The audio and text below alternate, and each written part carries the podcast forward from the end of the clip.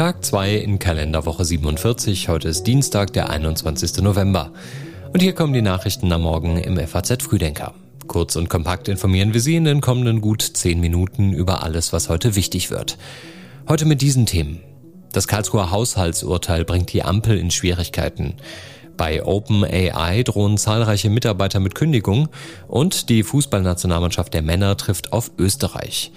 Vorher, wie immer an dieser Stelle, hier noch die Nachrichten aus der Nacht. Das Bundesfinanzministerium hat die Haushaltssperre ausgeweitet. Bundesverteidigungsminister Pistorius ist zu einem Besuch in der Ukraine eingetroffen und Italien hat sich für die Fußball-EM in Deutschland qualifiziert.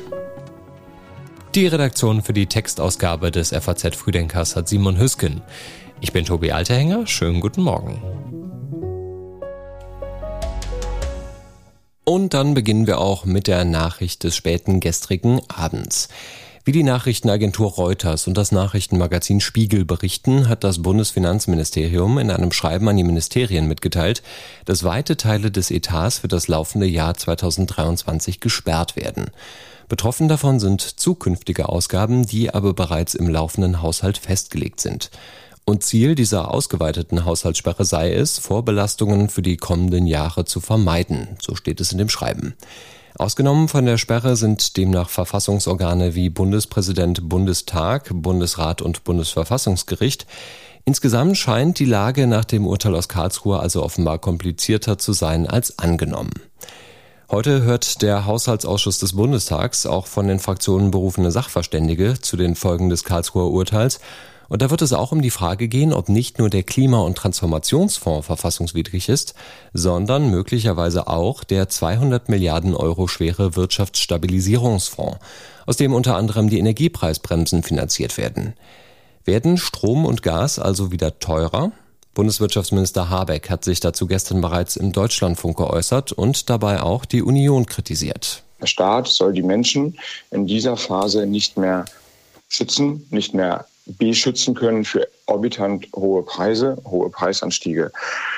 Ob die Union dagegen klagt, weiß ich nicht genau, aber sie klagt, das muss man sagen. Sie klagt dafür, dass Menschen in Deutschland höhere Preise bezahlen. Schönen Dank, Friedrich Merz. Diesen Vorwurf hat der parlamentarische Geschäftsführer der Union, Thorsten Frei, in der ARD zurückgewiesen. Ich finde diesen Vorwurf des Bundeswirtschaftsministers wirklich eine Unverschämtheit. Denn was bedeutet es denn im Klartext? Es bedeutet, dass er auch verfassungswidrige Wege gehen möchte, um seine Politik durchzusetzen. Das ist aber nicht in Ordnung. Der Bundeswirtschaftsminister und auch die Bundesregierung im Ganzen müssen verfassungsmäßige Wege finden, um ihre Politik auch tatsächlich finanzieren zu können. Es wird aber nicht nur gestritten zwischen Ampel und Union. Auch innerhalb der Ampel wird diskutiert, was das Urteil für die Arbeit der Koalition bedeutet. Das Karlsruher Urteil härtet die Schuldenbremse. Als FDP sind wir bekanntermaßen eine Verteidigerin der Schuldenbremse. Insofern begrüßen wir die Klarstellung der Karlsruher Richterinnen und Richter ausdrücklich. So hatte ja der FDP-Fraktionschef Christian Dürr vergangene Woche reagiert. Aber auch die FDP als Teil der Ampelkoalition ist natürlich jetzt konfrontiert mit der Frage, wie soll das Haushaltsloch von 60 Milliarden Euro gestopft werden? Das Ganze führt in der Ampel zu Diskussionen, ob und wenn ja, wo gekürzt werden soll. Kürzungen beim Sozialetat, worüber die FDP ja momentan laut nachdenkt, sehen Grüne und SPD kritisch. Zuspruch gibt es dagegen aus der Union. CDU-Generalsekretär Linnemann sagt der FAZ im Interview, er würde etwa das Bürgergeld in seiner jetzigen Form wieder abschaffen wollen. Es ruckelt also mal wieder im Regierungsbündnis und trotzdem sieht es nicht danach aus, dass die Ampel vorzeitig auseinandergeht. Die SPD könnte sich zwar in eine große Koalition mit der Union retten, doch die dürfte einen Bundeskanzler Scholz kaum dauerhaft tragen. Bei den Grünen wäre ein vorzeitiges Scheitern sowieso Wasser auf die Mühlen derjenigen, die sagen, die Partei ist nicht regierungsfähig und die FDP müsste bei Neuwahlen um den Einzug in den Bundestag bangen.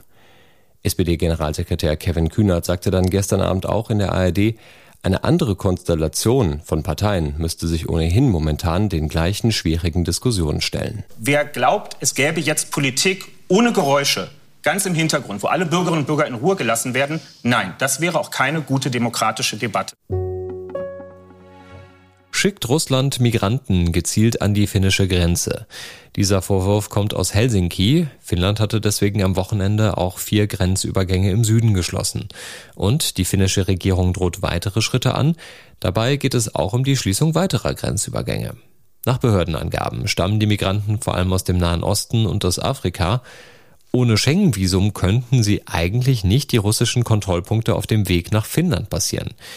Der Kreml weist Vorwürfe zurück, dass Russland Migranten gezielt an die finnische Grenze schickt und bezichtigt Finnland angesichts der Grenzschließungen einer russophoben Position. Die russische Regierung hatte vergangenen Monat ein Grenzzusammenarbeitsabkommen mit Finnland gekündigt und dies mit der konfrontativen Haltung Helsinkis begründet. Finnland war im vergangenen Jahr wegen des Ukraine-Kriegs der NATO beigetreten und hatte mehrere Einreiseverbote ausgesprochen. Es gibt weiter Aufruhr beim Entwickler von ChatGPT, OpenAI.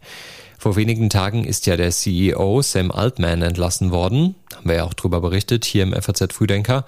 Und jetzt drohen 500 der insgesamt 770 Mitarbeiter von OpenAI in einem Brief an den Verwaltungsrat damit, das Unternehmen zu verlassen, wenn Altman sowie Ex-Präsident und Mitgründer Greg Brockman nicht zurückkommen. Von den Mitarbeitern heißt es in dem Brief, sie seien nicht in der Lage, mit oder für Menschen zu arbeiten, denen es an Kompetenz, Urteilsvermögen und Sorge für unsere Mission und Mitarbeiter mangele. Altman scheint aber schon eine neue Aufgabe gefunden zu haben. Das Softwareunternehmen Microsoft gab bekannt, dass Altman für Microsoft eine Forschungsgruppe rund um künstliche Intelligenz leiten soll. Viele Mitarbeiter von OpenAI könnten sich nun ihrem ehemaligen Chef anschließen. Vermittelt China im Nahostkrieg und wenn ja, wie? Das ist die Frage bei einem Treffen des obersten chinesischen Außenpolitikers Wang Yi mit Vertretern arabischer Staaten, das seit gestern läuft und heute fortgesetzt wird. Bisher ist China in seinen Formulierungen eher im Wagen geblieben. Man spricht vom Konflikt, nicht vom Krieg. Man wolle eine Deeskalation fördern, außerdem die Zivilgesellschaft schützen und eine faire Lösung für die palästinensische Frage finden. Was weiter dabei rauskommt, das werden wir natürlich beobachten. 28 frühgeborene Babys aus dem Gazastreifen konnten unterdessen über den Grenzübergang Rafah nach Ägypten gelangen, nachdem am Sonntag ja bereits 31 Frühchen in, wie es hieß, extrem kritischen Zustand aus dem Al-Shifa-Krankenhaus nach Rafah gebracht worden waren. Unterdessen wurden laut dem von der Hamas kontrollierten Gesundheitsministerium beim Beschuss des indonesischen Krankenhauses in Gaza mehrere Menschen getötet. Die israelische Armee äußerte sich zunächst nicht zu dem Beschuss, gab jedoch an, auch dieses Krankenhaus sei von einer Terrorinfrastruktur umgeben. Unsere Kollegen von FAZ Machtprobe befassen sich in ihrem aktuellen Podcast auch mit dem Krieg im Nahen Osten und dort mit der Zwei-Staaten-Lösung und konkret mit der Frage, ob es dafür momentan eigentlich eine realistische Chance gibt. Der ehemalige Auslandschef der FAZ, Klaus-Dieter Frankenberger, zeigt sich skeptisch angesichts der Rolle der palästinensischen Regierung. Die Regierung, sogenannte Regierung im Westjordanland mit Sitz in Ramallah hat im, im Gazastreifen keine Legitimität. Die hat ja damals nach 2005 Hamas usurpiert. Sie ist korrupt, wird von Israel stiefmütterlich behandelt und die soll nun ausgerechnet jetzt in dem verheerenden Zustand, in dem sich der Gazastreifen befindet, das machen, was Israel erwartet und verlangt, nämlich Sicherheit garantieren, das scheint mir ein relativ absurder Gedanke. Ein Link zur Folge finden Sie bei uns in den Show Notes. Seit dem Wochenende ist die Bilanz von Julian Nagelsmann als deutscher Bundestrainer deutlich mäßiger geworden als vorher. Drei Spiele, ein Sieg, ein Unentschieden, eine Niederlage. Und Nagelsmann kritisierte nach dem 2 zu 3 gegen die Türkei auch die Einstellung einiger Spieler. Einzelne Spieler hatten da nicht das, ja, dieses, diesen hundertprozentige Überzeugung, Willen, kann man nennen, wie man will, äh, wie vielleicht der einzelne Gegenspieler im direkten Duell. Und das ist einfach Grundvoraussetzung. Die größte Baustelle ist aktuell die deutsche Defensive. 20 Gegentore in den vergangenen 10 Spielen und nur einmal zu Null gespielt. Das sind keine guten Signale sieben Monate vor der Europameisterschaft im eigenen Land. Heute trifft die DFB 11 dann auf Österreich, trainiert von Ralf Rangnick. Anstoß ist um Viertel vor neun. Und auch das noch ein Thema, zu dem Sie mehr in der FAZ erfahren.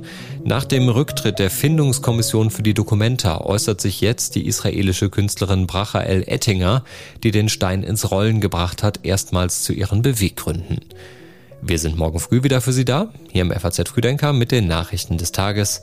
Bis dahin einen schönen Dienstag. Verbleiben wir so.